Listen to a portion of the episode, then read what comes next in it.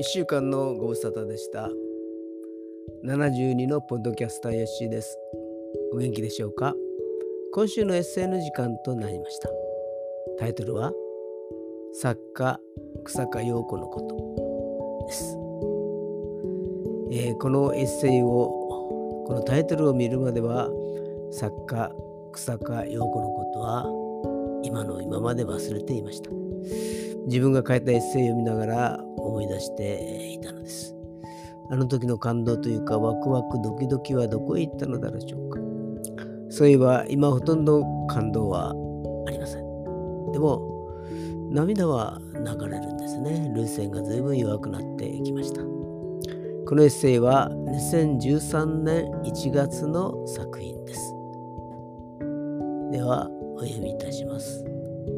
作家草加陽子のこと。彼女の名前を初めて目にしたのは日本経済新聞のコラム「春秋」の中だった。心引きつけられたキーワードは伝説の作家女太宰治男爵家出身。川崎製鉄所創業者のヒーマン21歳で鉄道自殺。恥ずかしながら一度も聞いた記憶がない作家。そんな彼女に見入られてしまったのだ。早速数か所の書店を渡ってみたが品切れか絶版芥川賞にノミネートされたドミノのお告げは絶版自殺前に書かれた幾度目かの最後は品切れ。でも幾度目かの最後の方は1月末に入札する予定だとのことで注文することにした。久しぶりに気持ちが高揚しなんだかワクワクしてきた。ま待ち遠しいのだ。ところが何気なく総合図書館のホームページから検索してみたら草加陽子全集もドミノのお告げも備えていたのだ。なぜもっと早く気づかなかったのかと思いながらも予約を入れた。前週もドミノのお告げもすぐに手元に入ってきた。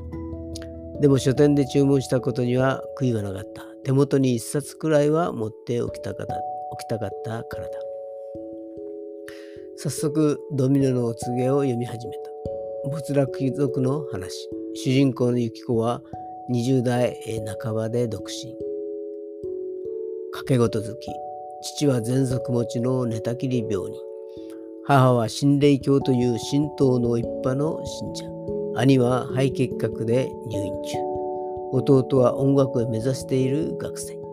みんな働いてないのにどうして生活をしているのか。家にある財産を売って生活をしているのだ。ユキコは世間体があるという理由で働くのを両親から止められている。しかし両親に見つからないように働いて何がしかの収入を得ている。ある日、貴金属を売りに町へ出かけ、なんと話に発見日で見てもらうと、今月中にどうという字が出てます。だから何かあなた自身か家族に変動があると思いますということだった。これがドミノのお告げだ。ドミノというのは象牙でできた西洋カルタすなわちトランプ。その翌日、いつも咳をしている父親が静かなので部屋を覗いてみると、自殺を図ってすでに死んでいた。葬式を終えたある日、親戚4人でカードの卓を囲んでいた。掛け事をしながらユキコは実家する。この時だけ命を燃やしていると感じると。ここにはユキコが人生は賭け、そうであるならば賭けに生きよう。という決意がにじみ出ている。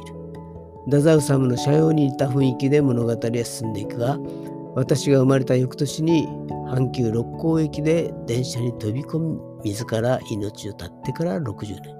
今私がこの作品に出会ったのは何の意味があるのだろうか。また、草加陽子という作家に惹かれたのは何なのだろうか。今知らず、後に知るべしだろうか。ただ今言えるのは何編かの作品を読み進むうちに自分の感性に近いものがあるということだ。いわば共感できる作品の一つということだ。以上です。えー、11年前は確かに共感し彼女の本を読んだはずですけれどもあまり覚えてないんですね。その時の感動も共感したことも記憶にない。彼のためなのか忘却とは忘れざることなり忘れずして忘却を誓う心を虚しさよ。とありましたけども誓わなくても忘れてしまっているのも虚しいものです。